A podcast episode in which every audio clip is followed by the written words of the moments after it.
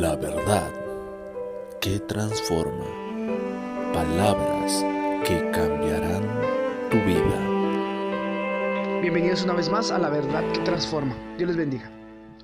La Biblia nos dice en el Evangelio de Lucas capítulo 22, versículo 25 y 26, pero él les dijo, los reyes de las naciones se enseñorean de ellas, y los que sobre ellas tienen autoridad son llamados bienhechores mas no así vosotros, sino sea el mayor entre vosotros como el más joven, y el que dirige como el que sirve.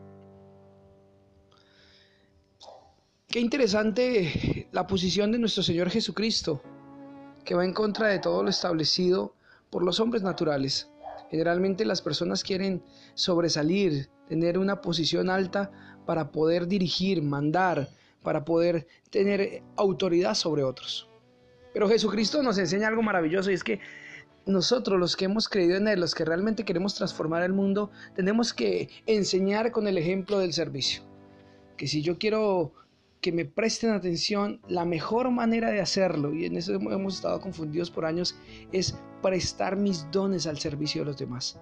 Es entregar mi vida para que otro crezca. Difícil de entender, un poco más difícil de hacer, pero no es imposible. Jesucristo nos dejó el Espíritu Santo para llevarnos a toda verdad y esa es una verdad gloriosa. El ejemplo es Cristo, Él murió en la cruz para darnos salvación. Recuerda, si tú quieres que Dios te use, que Dios te bendiga y que Dios te abra puertas, tenemos que empezar a hacer esto, estar dispuestos a servir y a ser como el más joven, como el que aprende, como el que está siempre al servicio de alguien más, pero con una buena actitud, eso sí. Nosotros somos diferentes.